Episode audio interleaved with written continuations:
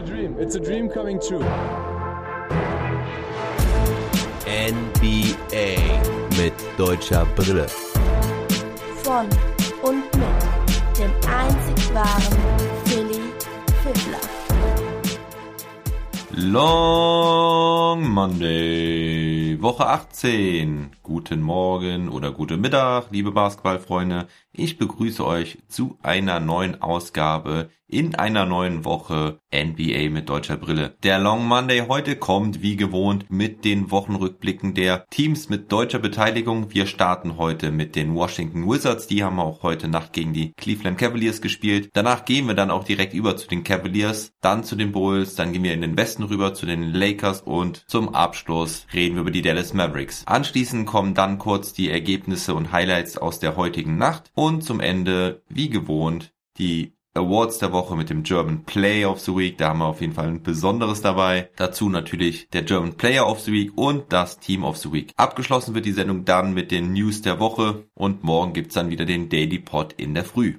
Diese Folge wird euch präsentiert von meinem Partner Spoof. Spoof ist ein Portal für Sports und Gaming. Ihr findet Spoof auf Instagram, YouTube und sportslove.de. Folgt meinem Partner auf den unterschiedlichen Kanälen, um auf dem Laufenden zu bleiben, was alles so in der Sportwelt passiert. Also starten wir mit den Washington Wizards. Die haben eine richtig gute Woche hinter sich, haben alle vier Spiele gewonnen. Also auch heute Nacht gegen die Cavaliers sind damit sogar einer der heißesten Teams der Liga denn insgesamt war das heute Nacht der achte Sieg in Folge. Damit machen die Wizards einen richtig großen, guten Push Richtung Playoffs. Die Woche begann am Montag mit einem Spiel bei den Oklahoma City Thunder. Die sind auch richtig kalt derzeit, voll im Tanking-Modus angekommen. Shay Gilgis Alexander ist ja auch schon lange verletzt. Al Horford ist aufs Abstellgleis gestellt worden. Und so sind die Thunder jetzt sogar bei 13 Niederlagen in Folge nach dieser Woche. Die Wizards hatten in diesem Spiel keine größeren Probleme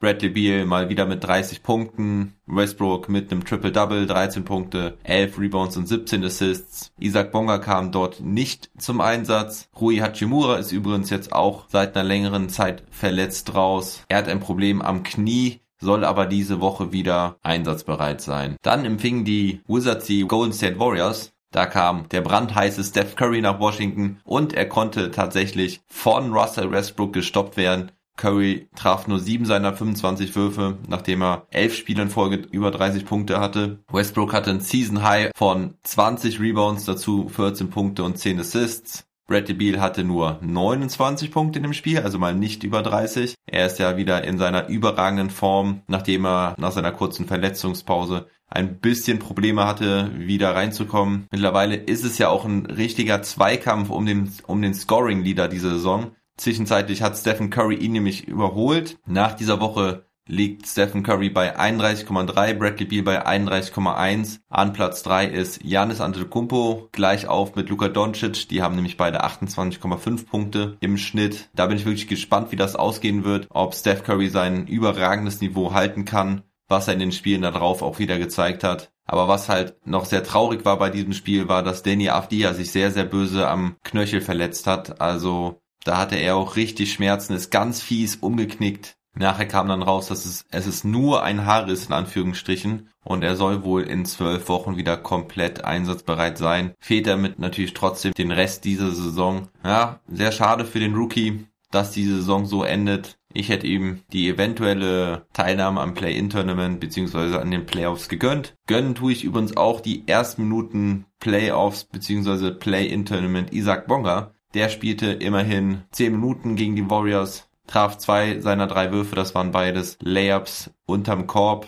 Da hatte die Defense ihn aber auch ziemlich alleine gelassen. Dennoch schön, dass er die Möglichkeiten nutzen konnte und im nächsten Spiel durfte Isaac dann sogar auch starten, quasi als Ersatz für Danny Afdia. Traf dort auch einen Dreier aus der Ecke, Dafür benötigte er allerdings drei Versuche. Außerdem hatte er zwei Rebounds und einen Steal in knapp zehn Minuten. Das war dann der zweite Sieg in der Woche gegen die OKC Thunder. Da hatten sie in der ersten Halbzeit ein bisschen länger zu kämpfen, aber in der zweiten Halbzeit, wo dann Easy nicht mehr starten durfte, lief es dann besser für die Wizards, was jetzt nicht heißen soll, dass es nur an Isaac Bonga lag. Das kann ich nicht abschließend bewerten, denn das Spiel habe ich nicht gesehen. Westbrook war auf jeden Fall einer der besten, wahrscheinlich der beste Spieler des Spiels hatte richtig Bock in seiner alten Heimat OKC nochmal richtig dick aufzuzocken. Hatte 37 Punkte, 11 Rebounds und 11 Assists. Und dann kommen wir zu dem Spiel heute Nacht. Da durfte Easy leider wieder nicht ran. Gegen die Cavaliers war es ein sehr spannendes Spiel. Die höchste Führung hatten die Wizards dann auch erst am Ende mit neun Punkten, sonst waren es immer acht Punkte oder weniger. Die Cavaliers hielten gut dagegen.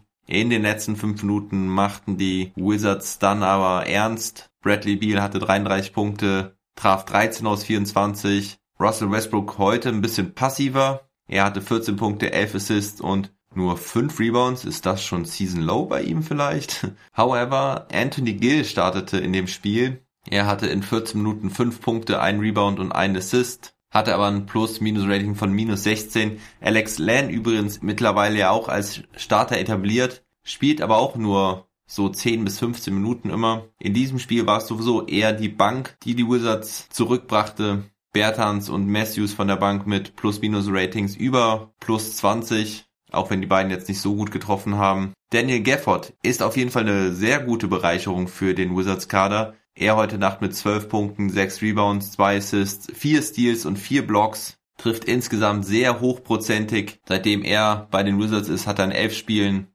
11,3 Punkte, 6,2 Rebounds und 2,2 Blocks aufgelegt. Das Ganze bei einer Wurfquote von 66,2 Prozent. Das ist sehr, sehr ordentlich. Und dabei ist der Trend in den letzten Tagen sogar nochmal viel besser gewesen. Also eher eine wichtige Ergänzung für die Wizards. Chandler Hutchison spielt derweil keine Rolle mehr, hat gegen OKC ein paar Minuten gesehen, allerdings davor fast zwei Wochen nicht mehr gespielt. Ja, und somit etablieren die Wizards sich tatsächlich auf dem zehnten Platz. Wer hätte das gedacht, nachdem sie in den Wochen zuvor so abgekackt sind? Jetzt haben sie eine Bilanz von 27 Siegen und 33 Niederlagen, sind nur noch zwei Spiele hinter den Indiana Pacers, sind schon zwei Spiele vor den Chicago Bulls. Und da sollte doch das Play-In-Tournament jetzt auf jeden Fall drin sein. Und da bin ich dann auf jeden Fall auf die Wizards gespannt. Ich denke, da könnte ein fittes Backcourt-Duo von Beal und Westbrook so jeden aus dem Play-In schießen. Ja, und bei den Cleveland Cavaliers spielte natürlich auch wieder Isaiah Hartenstein. Fangen wir da doch jetzt mal gerade andersrum an, weil wir ja gerade schon über das Spiel Cavaliers Wizards gesprochen haben.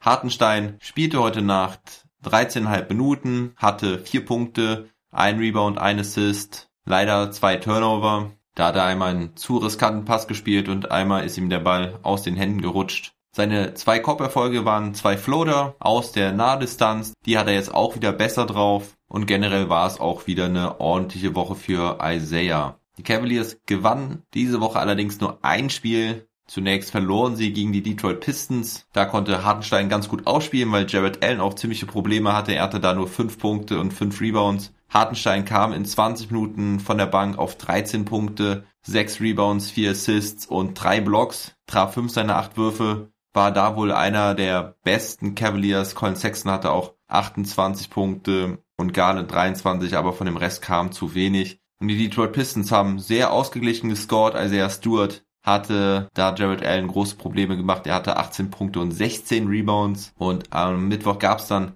den Sieg gegen die Bulls. Das war vielleicht so der letzte Strohhalm für die Cavaliers Richtung Playoffs. In dem Spiel haben die Cavaliers Daniel Theiss und Co. ziemlich dominiert. Vucevic kam überhaupt nicht klar, hatte nur neun Punkte. Bester Punktesammler bei den Bulls war der Lauri Markan mit 16 Punkten. Davon hat er allerdings auch 14 in der zweiten Halbzeit gemacht, wo eigentlich das Spiel schon entschieden war. Hartenstein kam da auch wieder auf 16 Minuten, hatte 10 Punkte, 6 Rebounds, traf 4 aus 6. Da war auch ein schöner Loop-Dank dabei. Ansonsten auch da wieder beweist er, dass er ein gutes Händchen hat. Legt er die Layups mit Kontakt rein. Das war so ein bisschen was, was ihn in Denver abgegangen ist. Da hat ihm so ein bisschen der Touch gefehlt. Das ist auf jeden Fall wieder besser geworden und er scheint sich richtig gut zu machen. Seine feste Rolle tut auch seinem Selbstbewusstsein gut. So kommt es mir zumindest vor. Und ob die Cavaliers Spiele gewinnen oder nicht, ist im Moment nicht so wichtig. Gegen die Charlotte Hornets verloren sie dann nämlich auch mit 102 zu 108. Hartenstein allerdings wieder stark, war perfekt aus dem Feld mit 5 aus 5, hatte somit 10 Punkte, 5 Rebounds und 2 Assists, außerdem noch einen Block.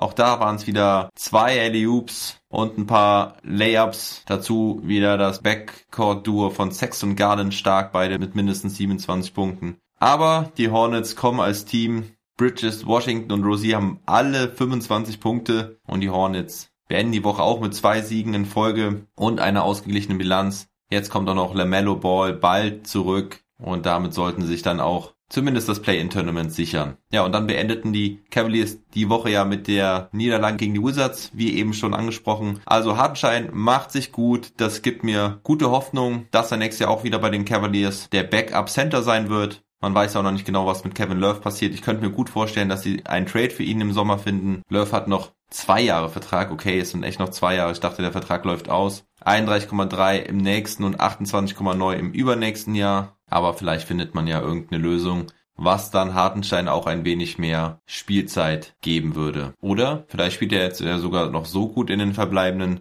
12, 13 Partien, dass er meint, dass er sogar einen stärker dotierten Vertrag unterschreiben kann. Er hat ja eine Spieleroption nach dem Jahr. Und eben haben wir auch schon über die Bulls gesprochen, zu denen gehen wir jetzt. Bei den Bulls ist es so ein bisschen eine Achterbahnfahrt. Zunächst gab's den überraschenden guten Erfolg in Daniel Theis alter Heimat in Boston.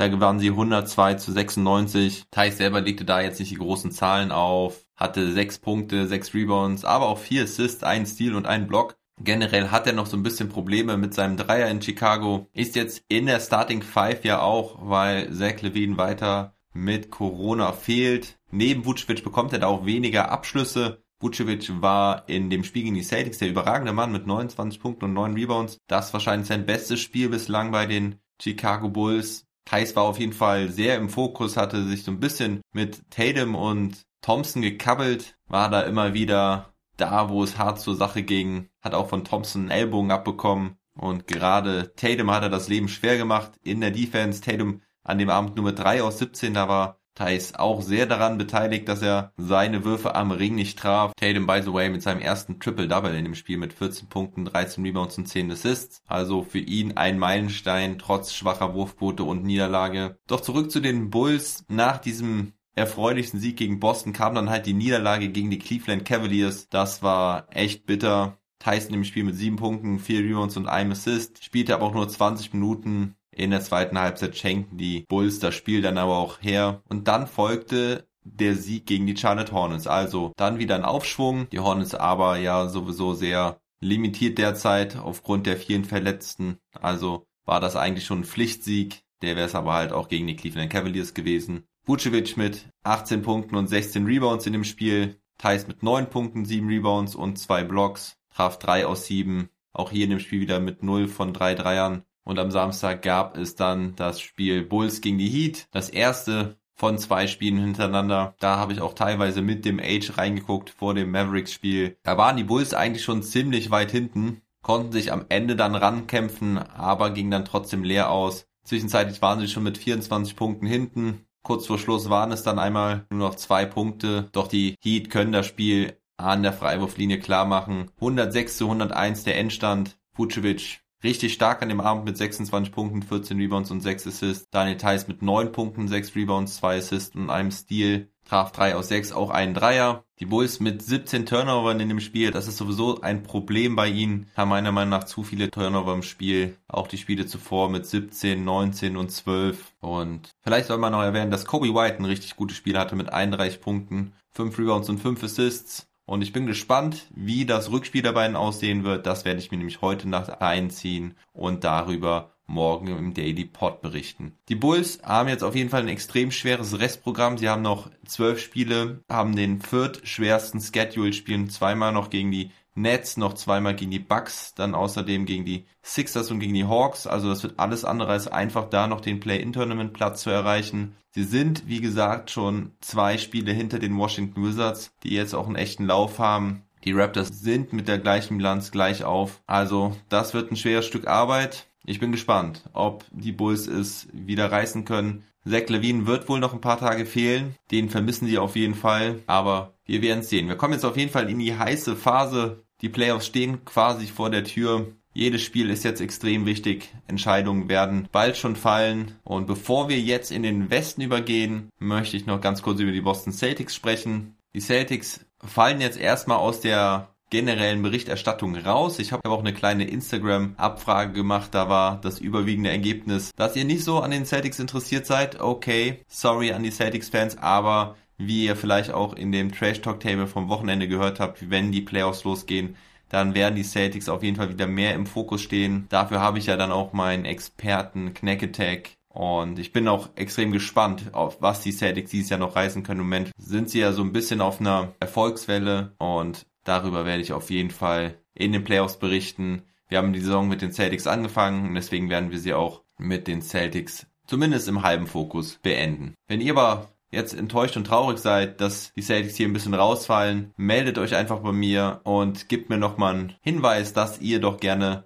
mehr über die Celtics hören wollt. Und bis dahin zieht euch auf jeden Fall den Trash Talk Table mit Knack Attack rein. War eine lustige Gesprächsrunde am letzten Freitag. Also ab zu den Lakers. Die haben eine schlechte Woche hinter sich und zwar verloren sie alle drei Spiele. Erst gab es die Niederlage gegen die Utah Jazz. Gegen die hatten sie ja erst zwei Tage vorher in Overtime gewonnen. Überragendes Spiel da von Dennis Schröder. In diesem Spiel hatten die Utah Jazz dann aber auch wieder Rudy Gobert, Mike Conley und Derek Favors am Start. Die hatten nämlich alle im ersten Aufeinandertreffen gefehlt. Und so waren die Lakers dann auch wieder recht chancenlos. Drummond wurde von Gobert kaltgestellt und auch die anderen Rollenspieler konnten bei den Lakers nicht genügend ausrichten, um irgendwie wieder zurück ins Spiel zu finden. Taylor Horton Tucker war bester Mann, bester Scorer bei den Lakers mit 24 Punkten und 4 Rebounds. Schröder hatte ein ordentliches Spiel mit 15 Punkten, 4 Rebounds, 6 Assists und 4 Steals, traf 6 seiner 11 Würfe, auch 2 von 3 Dreiern. Den Dreier trifft er jetzt generell wieder konstanter.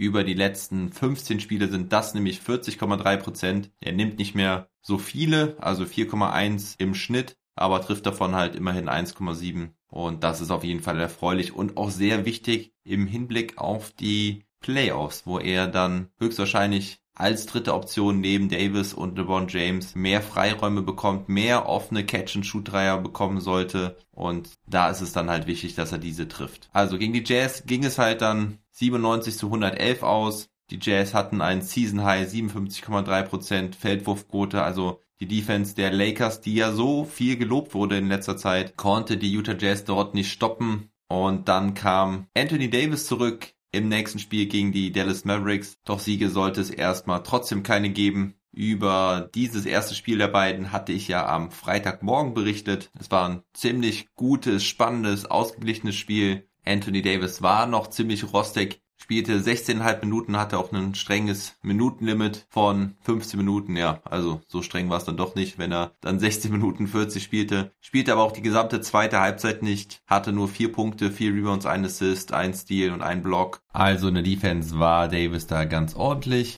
Konnte zeigen, dass er Impact aufs Spiel haben kann, durch seine langen Arme, durch sein cleveres Play unterm eigenen Korb. Doch vorne traf er halt seine Würfe noch nicht gut. Nur zwei aus zehn. Dafür drehte Schröder richtig auf. Er hatte 25 Punkte und 13 Assists, dabei nur vier Turnover. Traf neun seiner 13 Würfe. Auch wieder starke zwei von drei Dreierversuchen. Brachte sein Team dann auch im dritten Viertel in Führung. Doch im vierten Viertel griff die Mavs Defense ganz gut zu. Ließ nur 20 Punkte im Schlussabschnitt zu. Da waren die Lakers einige Minuten ohne Punkte und Luka Doncic erledigte den Rest. Davis Caldwell Pope hatte in dem Spiel auch eine richtig starke Leistung. Er traf vor allen Dingen sechs Dreier, hatte ein Season High 29 Punkte. Doch am Ende stand es 115 zu 110 für die Mavericks. Und am Samstag gab es dann das Rematch. Da habe ich mich super mega drauf gefreut, weil der Age zu Besuch war und wir einen schönen, langen, chilligen Abend hatten. Vorher schon ein bisschen Raptors gegen Knicks geguckt, Bucks gegen Sixers, dann ein bisschen Risiko Evolution gespielt,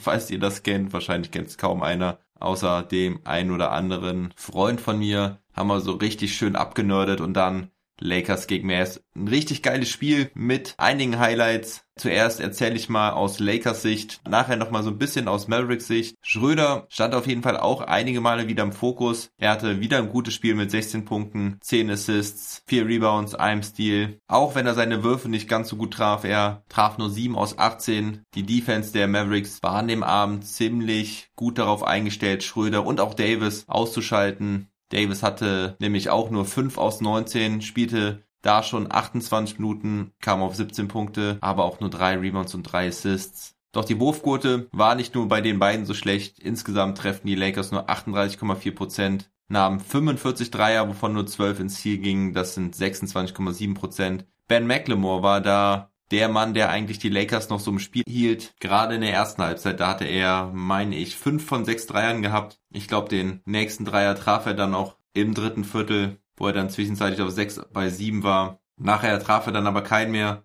Dennoch beendet er das Spiel mit 20 Punkten. War auch in die Starting Five gerückt, weil Kentavious Caldwell Pope das Spiel aussetzte. Auch Montrezl Harrell setzte das Spiel aus. Beide leicht angeschlagen. Doch im Gegensatz zum Spiel zwei Tage zuvor waren die Lakers eigentlich überwiegend in Front. Es sah auch zeitweise so aus, als könnten die Lakers das Ding klar machen. Doch in der zweiten Halbzeit drehte sich das Blatt. McLemore traf halt nicht mehr jeden Wurf und auf Seiten der Mavericks konnten die Rollenspieler überzeugen. Am Ende verlieren die Lakers 108 zu 93, machen also selber nur 93 Punkte obwohl sie schon zur Halbzeit 58 hatten, 14 Punkte nur im Schlussabschnitt. Doch das Highlight mit deutscher Brille hatte Dennis Schröder inne, denn er hatte, ich glaube, Mitte des dritten Viertels oder war es sogar schon im vierten Viertel, einen krachenden Dank da. Geht er durch die Defense durch und schließt mit einem Dank ab. Und das war ein ganz schön geiler, krachender Dank von dem kleinen Guard. Und ich sagte noch zum ey, ich glaube, also erstmal waren wir total beide baff, wie Schröder da auf einmal diesen Dank auspackt und ich war mir nicht ganz sicher, aber ich sagte noch zum Age, hey, ich glaube, das ist der erste Dank von Dennis Schröder in dieser Saison. Der erste Dank als Laker. Und ich hatte es damals nicht nachgeguckt. Ich habe es auch nirgendwo gehört und gelesen, dass da überhaupt einer so drüber berichtet hatte. Kann aber auch gut sein, dass mir das einfach entgangen ist, weil ich jetzt am Wochenende auch nicht so viel NBA Twitter gelesen habe. Aber eben habe ich es nochmal nachgeprüft und es ist tatsächlich der erste Dank von Schröder in dieser Saison. Also Glückwunsch an Dennis. Er hatte ja schon ein paar Danksi daneben gegen die Saison. Jetzt hat er seinen ersten gemacht. In Your Face, Nicolo Melli. Den hat er dann nämlich mit aufs Poster genommen. Danach hat er auch erstmal gut abgefeiert, der gute Dennis. Es war, glaube ich, die letzte Führung. Und jetzt habe ich auch nochmal nachgeguckt. Es war im vierten Viertel, war auch der letzte Korb für Dennis an dem Abend. Er konnte diese Energie also leider nicht weiter nutzen. Kurz danach legte er Ben McLemore allerdings noch einen Korbleger auf. Dann nahmen die Mavericks ein Timeout mit vier Punkten zurück. Da war noch knapp siebeneinhalb Minuten zu spielen und dann gelang den Lakers halt nicht mehr so viel. In den letzten drei, vier Minuten können die Mavericks dann davonziehen. Und so rutschen die Lakers ab. Die sind zwar noch auf Platz 5, aber die Dallas Mavericks durch die zwei Siege nur noch eineinhalb Spiele hinten dran. LeBron James Rückkehr lässt wohl noch gut eineinhalb Wochen auf sich warten. Er fiel am Spielfeldrand auf, weil er so pink-rosa Schaumstoffdinger an seinen Ohren hatte. Die sollen wohl vermeiden, dass die Bänder von der Maske ihm die Ohren einschneiden. Geht mir zwar auch immer auf den Sack und ich trage die Maske nur eine Stunde am Tag, aber kann er die nicht irgendwie in einer anderen Farbe holen? Müssten die rosa sein? Naja, aber warum auch nicht? Ich sollte mein altes Rollendenken überdenken. Gut, das war's jetzt auf jeden Fall zu den Lakers und dann kommen wir damit zu den Mavericks und da haben wir ja im Prinzip jetzt schon die zwei letzten Spiele der Mavericks mit abgearbeitet. Also einige deutsch-deutsche Begegnungen diese Woche. Die Dallas Mavericks hatten damit auch eine perfekte Woche, gewannen ja erst gegen die Detroit Pistons am Mittwoch mit 127 zu 117, dann halt die zwei Siege gegen die Lakers. Gegen die Pistons war das aber auch nicht immer souverän. Da hatte ich ja auch einen Game Report rausgebracht letzte Woche. In der zweiten Halbzeit hat man dann halt klar gesehen, dass die Mavericks deutlich mehr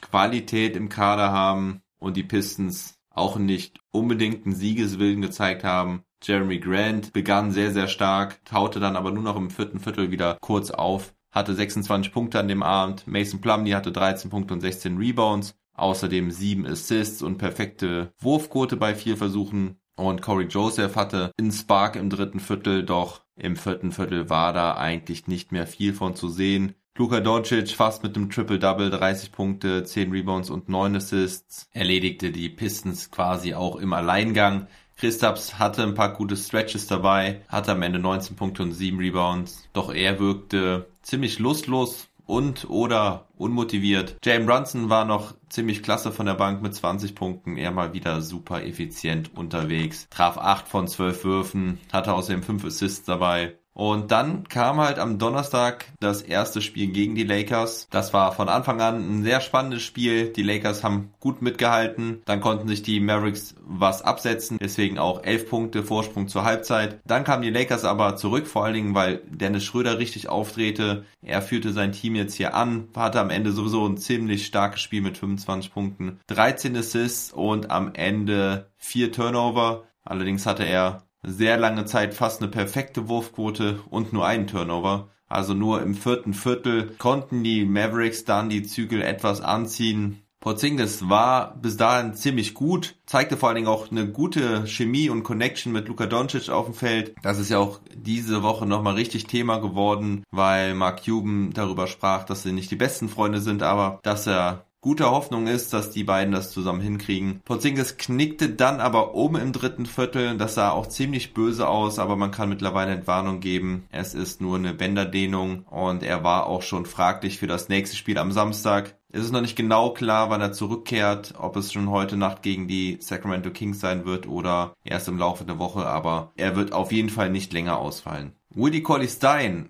übernahm dann größtenteils die Minuten für Christaps und das machte er auch richtig gut, hat am Ende 11 Punkte und 8 Rebounds. Maxi musste dieses Spiel aussetzen, weil er im Spiel gegen die Pistons sich eine Verletzung zugezogen hat und da hatte er einen Charge gezogen. Das war auch richtig stark gegen Tyler Cook. Dabei verletzte sich Maxi aber stark. Er hatte eine Prellung und setzte das erste Spiel gegen die Lakers aus. Dieses gewann die Mavs dann am Ende mit 115 zu 110. Das war dann ja, mehr oder weniger am Ende eine einzige Luka Doncic Show. Er am Ende mit 30 Punkten, 9 Rebounds und 8 Assists. Traf die wichtigen Dinger, aber vor allen Dingen gewannen die Mavs am Ende durch Defense. Ließen nur noch sehr wenig Punkte zu in der Crunch Time. Auch Schröder konnte dann leider nicht mehr punkten. Aber was sage ich da? Da habe ich ja eben schon drüber gesprochen. Schauen wir nochmal kurz aufs letzte Spiel aus Dallas Perspektive. Da gibt es auf jeden Fall ein Spieler des Spiels, den wir sonst nicht so oft drin haben, beziehungsweise das ist das erste Mal, dass er Spieler des Spiels ist diese Saison ganz sicher für meine Dallas Mavericks. Und zwar ist es Dwight Powell, der ein überragendes Spiel gemacht hat, der alles reingemacht hat. Highlight-Dunks dabei hatte, Eliup-Dunks. Luka Doncic hat ihn da einige Male gut bedient. Er hatte am Ende 25 Punkte, 9 Rebounds, 1 Assist und nur ein Turnover und traf elf seiner zwölf Würfe. Und da waren auch ein paar richtig nice Spin-Moves gegen Anthony Davis dabei. Der sah da ganz schön alt aus. Hatte ja auch nicht seinen besten Abend. Luka Doncic kam in dem Spiel auf 18 Punkte und 13 Assists, war nicht so treffsicher wie sonst, aber ein anderer Rollenspieler ebenfalls richtig stark und zwar war das Dorian Finney-Smith. Der hatte 21 Punkte und 7 Rebounds, traf auch 8 von 13. Er hat sowieso eine ziemlich starke Dreierquote in der letzten Zeit. Ich glaube, in den letzten 10 Spielen traf er über 45 Prozent. Auch an dem Abend wieder mit 4 aus 7 von der Dreierlinie. Und Nicolo Melli hatte auch eine gute Contribution, ja, er ließ sich aufs Poster nehmen von Dennis Schröder, als er den reingedankt hat, aber vorher hat er ihn einmal auch fies weggeblockt und hat auch einen schönen Dank dabei nach Vorlage von Willie Collistein. Aber vor allen Dingen defensiv hat er überzeugt, das war richtig stark, da sind der Age und ich richtig ausgerastet, haben einige Male vom Italian Play of the Week gesprochen, aber auch vom Canadian Play of the Week haben wir gesprochen, weil Dwight Powell so überragt hat. Das Spiel hat auf jeden Fall mega Bock gemacht. Endlich mal wieder zu zweit schauen. Da ist das Mavs-Herz richtig aufgeblüht. Und wir haben da wirklich eine richtig gute Partie von den Mavericks gesehen. Maxi Kleber hatte auch seine Momente, hat mir vor allen Dingen defensiv wieder sehr gut gefallen, hat ganz stark Rebounds gesammelt, 10 an der Zahl, das ist sein Season High. Außerdem hatte Maxi 5 Assists und ein Steal. Er traf drei Dreier bei sechs Versuchen. Insgesamt hatte er neun Versuche, also unterm Korb funktioniert es noch nicht ganz so. Spielte aber auch 33 Minuten und war auf jeden Fall ein sehr wichtiger Teil der Mass Defense, die halt nur 93 Punkte zuließen. Und so gewinnen die Mavericks ihr drittes Spiel in Folge, sind damit auch ziemlich sicher auf Platz 6 lassen die Portland Trailblazers die fünf Niederlagen in Folge haben jetzt mit eineinhalb Spielen hinter sich. Die Heimbilanz sieht jetzt auch wieder was besser aus mit 16 Siegen und 14 Niederlagen. Und so kann es doch weitergehen. Heute Nacht kommen halt die Sacramento Kings. Ah, da habe ich wieder ein bisschen Schiss, dass es da eine Niederlage gibt, weil solche Teams liegen den Mavericks eigentlich nicht. Aber schauen wir mal, wie es heute läuft. So, und dann war es das schon mit den Wochenrückblicken kommen wir jetzt zu den Ergebnissen und Highlights aus der heutigen Nacht. Die Brooklyn Nets gewannen 128 zu 119 gegen die Phoenix Suns. Kevin Durant war wieder am Start, hatte direkt mal 33 Punkte und das von der Bank. Hatte da auch ein paar schöne Moves dabei. Auch Kyrie Irving war richtig gut aufgelegt, hatte 34 Punkte und 12 Assists. Topscorer in der Partie kam allerdings von den Suns, es war Devin Booker mit 36 Punkten. Dann gewannen die Charlotte Hornets gegen die Boston Celtics. Das hatte ich im Trash Talk Table falsch getippt. Celtics haben da mal wieder einen Ausreißer dabei. Unnötige Niederlage gegen Hornets ohne Lamello Ball und ohne Hayward. Devonta Graham war Topscorer mit 24 Punkten. PJ Washington hatte ein starkes Double-Double mit 22 Punkten und 12 Rebounds. Und bei den Celtics war Kemba Walker und Jane Brown jeweils Topscorer. Sie hatten beide 20 Punkte, aber keiner der Big Four hatte eine Wurfquote bei 50% oder mehr. Insgesamt die Celtics nur mit 38,6% Wurfquote. So gewinnst du auch nicht in Charlotte. Die Portland Trailblazers habe ich eben schon angesprochen mit der fünften Niederlage in Folge. Sie verloren gegen die Grizzlies heute Nacht mit 120 zu 113. Ja Morant hatte da einen sehr schönen Fake Pass dabei. Das hatte auf jeden Fall Streetball Vibes. Verwandelte danach einen Dreier. Morant kommt auf 28 Punkte und 8 Rebounds. Bei den Trailblazers war Damien Lillard nicht wirklich am Start. Er traf sehr schwach an dem Abend. Bester Mann bei den Trailblazers war Yusuf Nurkic mit 16 Punkten und 19 Rebounds. Die Atlanta Hawks gewinnen 111 zu 104 gegen die Milwaukee Bucks. Obwohl Trey Young fehlt, rollen die Hawks weiter. Bogdan Bogdanovic kommt immer besser in Fahrt. Er mit 32 Punkten und 6 Dreiern in dieser Nacht. Außerdem hatten Gallinari und Lou Williams jeweils 15 Punkte von der Bank, während bei den Bucks Janis eine ziemlich starke Statline hatte mit 31 Punkten, 14 Rebounds und 4 Assists, aber sollte an dem Abend nicht reichen für die Hawks. Dann gewannen die Indiana Pacers 131 zu 112 gegen die Orlando Magic. Das ist auch der dritte Sieg in Folge für die Pacers, die endlich Boden gut machen im Play-In-Tournament-Bereich. Brockton kam auf 24 Punkte, 8 Rebounds und 9 Assists. Er kratzt ja auch fast jedes Spiel am Triple-Double. Bei Orlando war Cole Anthony Top-Performer mit 14 Punkten, 7 Rebounds und 7 Assists. Aber das Tragische bei den Magic ist, dass es da eine ganz böse Verletzung gab von G-League MVP Devin Kennedy. Den hatten sie ja vor einigen Wochen unter Vertrag genommen. Er hat sich definitiv was gebrochen. Ich glaube, es war der Knöchel. Man hat nur von einer Horrorverletzung gelesen.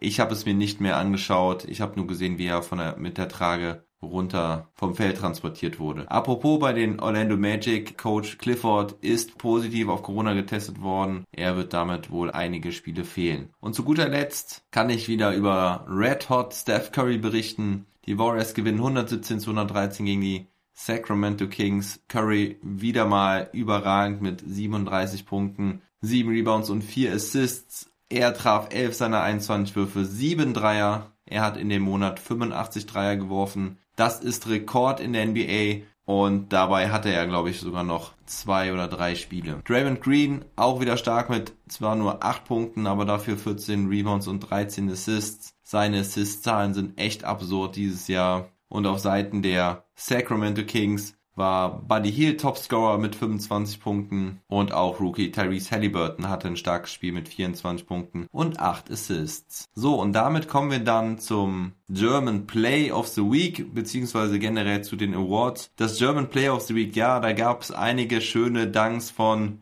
Daniel Theiss, eigentlich wie jede Woche im Moment. Auch Isaiah Hartenstein hatte ein paar schöne Highlights dabei. Ich erinnere mich da an einen schönen Alley-Oop-Dank aber das German Player of the Week ist diese Woche ganz klar und eindeutig. Es ist Dennis Schröder mit dem Dank gegen die Dallas Mavericks. Das war einfach zu flashy, zu geil. Wenn dieser kleine Mann, ja, so klein ist er natürlich nicht, aber für NBA-Verhältnisse natürlich schon. Aber wenn der da in Traffic zum Dank geht, ist das was Besonderes, ist das was Geiles und der Age und ich waren uns direkt einig, das muss das German Player of the Week sein. Also, congrats to Dennis Schröder. Er wird auch der German Player of the Week, denn die meisten haben nicht so wirklich überzeugt. Daniel Theiss als Starter nicht mehr so sehr im Fokus. Es hört sich komisch an, aber es ist so, in seiner Bankrolle hat er deutlich mehr Abschlüsse bekommen. Neben Vucevic ist er eher der Arbeiter. Das ist ja auch nicht schlimm, er macht das auch gut, aber seine Zahlen sind relativ niedrig gewesen diese Woche. Und der einzige, der noch in Frage kam, war Isaiah Hartenstein, der wirklich ordentliche Zahlen aufgelegt hat. Aber die von Dennis Schröder waren mal richtig stark diese Woche. Und obwohl er alle drei Spiele verlor, an ihm lag's nicht. Er hatte diese Woche 18,7 Punkte, 9,7 Assists, nur 2,3 Turnover dabei. Außerdem hatte er 1,7 Steals, traf 52,4% aus dem Feld, 42,9% Dreier und hatte einige gute Highlight Plays dabei. Normalerweise ist ja der Teamerfolg sehr wichtig bei Awards und ja, MVP-Auszeichnungen, was auch immer. Also zumindest für mich ist es wichtig, aber in dem Fall war Dennis einfach der überragende Deutsche in der NBA diese Woche Und deswegen hat er diese Woche beide Awards von mir eingesagt. Kommen wir damit zum Team of the Week. Da gab es für mich drei Kandidaten. Über die Wizards habe ich eben schon gesprochen. Die hatten eine perfekte Woche, waren auch das einzige Team, das vier von vier Spielen gewann. Ich erinnere nochmal, es waren zweimal gegen die OKC Thunder und einmal gegen die Warriors und einmal gegen die Cavs. Es gab noch zwei andere Teams, die eine perfekte Woche hatten, allerdings nur drei Spiele. Das waren zum einen die LA Clippers, die gewannen gegen die Blazers, gegen die Grizzlies und gegen die Rockets. Beeindruckend vor allem, weil das ohne Kawhi Leonard geschah und auch gegen die Grizzlies haben sie im Prinzip mit der kompletten Bank in der Starting Five gespielt. Dennoch die Gegner nicht allzu stark. Die Rockets sind sowieso Kanonenfutter. Die Grizzlies sind schon tough zu schlagen, aber die Blazers sind halt auch total außer Form. Das heißt, diese drei Siege waren jetzt nicht allzu schwer. Das Team der Woche ist für mich das Team aus dem Big Apple, die New York Knicks. Sie gewannen alle drei Spiele gegen die Hornets, gegen die Hawks, gegen die Raptors. Das ist jetzt auch nicht so beeindruckend, gegen diese Mannschaften zu gewinnen. Aber es ist schon der neunte Sieg in Folge gewesen. Und sie reiten im Moment auf einer absoluten Hypewelle. Das Play-In-Tournament ist schon so gut wie sicher, aber sie kämpfen tatsächlich im Moment um den Heimvorteil und sind tatsächlich Vierter im Moment. Und wer hätte das denn für möglich gehalten vor der Saison? Tom Thibodeau leistet da einen richtig guten Job, hat eine richtig starke Defense implementiert in New York. Julius Randle ist die Saison wahrscheinlich ein Top 10 Player. Er mit überragender Dreierquote liefert fast jeden Abend ab. Und deswegen sind diese Woche die New York Knicks zum zweiten Mal das Team der Woche, nachdem sie es schon vor vier Wochen waren. Ja, und abschließend kommen wir dann zu den News der Woche. Da gab es auch gar nicht so viel, kann ich recht kurz halten. Die Free Agency wird am 2. August stattfinden. Das wurde bekannt gegeben. Also beginnt die NBA da mit ihrem alten Rhythmus. Die Free Agency begann sonst auch immer Anfang August. Das Ungewöhnliche daran ist dann eigentlich nur, dass sie schon kurz nach dem Ende der diesjährigen Playoffs stattfindet. Da fehlt natürlich ein ganzer Monat Pause. Aber ich freue mich darauf. Dann gab es ein ganz wichtiges Gerichtsurteil. Der Prozess um den Tod von George Floyd wurde beendet. Der Polizist Derek Chauvin wurde in allen Anklagepunkten für schuldig erklärt, kann mit einer Haftstrafe bis zu 65 Jahren, glaube ich, rechnen, wird damit höchstwahrscheinlich lebenslänglich im Knast sein. Die NBA-Welt atmet auf. Ich bin auch erleichtert, dass es da keine böse Überraschung gab. Wer das Video gesehen hat, weiß, dass der Mann einfach seine Macht ausgenutzt hat. Und einfach eine ganz schöne verfickte Scheiße gemacht hat. Tut mir leid, dieser Ausdruck hier an der Stelle. Bleibt nur noch die Frage, was mit den zwei anderen Polizisten geschieht, die ja quasi tatenlos zugeguckt haben. Das wird sich aber erst in einigen Monaten klären. Dann gibt es die Verhandlungen für die beiden und damit können wir das Thema erstmal abhaken. Ja, und dann habe ich eigentlich noch so eine halbe News. Möchte ich euch nochmal kurz mitgeben, dass Joel Embiid sich als ganz klarer MVP die Saison sieht. Er sagt, es dürfte keine Diskussion darüber geben. Das ist ganz klar. Macht Spaß, der Typ, ist cool. Für mich ist er nicht der ganz klare MVP. Für mich gibt es keinen klaren MVP diese Saison. Er ist auf jeden Fall einer der Top-Favoriten. Allerdings sehe ich noch den Joker aus Denver derzeit vorne. Aber wir haben ja noch ein paar Spiele. Nicht mehr ganz so viele allerdings. Ich habe es eben ja schon mal angesprochen. Es sind noch 12 oder 13 Spiele zu spielen. Es beginnt die drittletzte Woche der Regular Season. Also in drei Wochen ist die Regular Season schon vorbei. Am Sonntag, den 16. gibt es ja diesen letzten Spieltag, wo alle 30 Mannschaften spielen. Und ja, es wird spannend. Die Spiele um die letzten Platzierungen stehen an. Es gibt bislang wenig Entscheidungen. Die einzige ist eigentlich, dass die Utah Jazz definitiv in den Playoffs sind und dass die Timberwolves und die Houston Rockets definitiv nicht in den Playoffs sein werden. Ah, und an der Stelle, hätte ich vielleicht vorher sagen sollen, als Joel Embiid besprochen wurde, die Philadelphia 76ers sind nicht mehr Erster im Osten, sondern die Brooklyn Nets haben sie abgelöst. Die Sixers haben jetzt nämlich auch vier Spiele in Folge verloren. So, das war's mit dem Long Monday. An der Stelle möchte ich mich entschuldigen, dass der Pod erst zum Abend rausgekommen ist. Ich habe mitten während der Aufnahme einen Anruf von der Kita erhalten, dass ich meine Tochter doch abholen müsse. Sie klagte über böse Bauchschmerzen. Es ist, glaube ich, doch nicht so schlimm gewesen. Auf jeden Fall scheint es ihr wieder gut zu gehen, also keine Sorge an der Stelle. Aber ich bitte daher um Verständnis, dass ich dann erstmal alles abbrechen musste und mich dann zum Abend nochmal ransetzen musste. Ich hoffe, ihr habt keine Bauchschmerzen, euch geht's gut. Ich wünsche euch eine starke, gute Woche. Wenn ihr mein Projekt unterstützen wollt, dann Schaut auch in der Episodenbeschreibung nach, da gibt's einen Link auf meine Homepage. Da könnt ihr dann auch direkt über Steady HQ supporten. Ich wäre euch sehr dankbar. Ihr könntet auch so Einfluss auf die Sendung nehmen, die Inhalte mitbestimmen, das Projekt so auch weiter am Leben zu erhalten, so dass ihr immer aktuell informiert seid. In dem Sinne, macht es gut und never stop ballin'.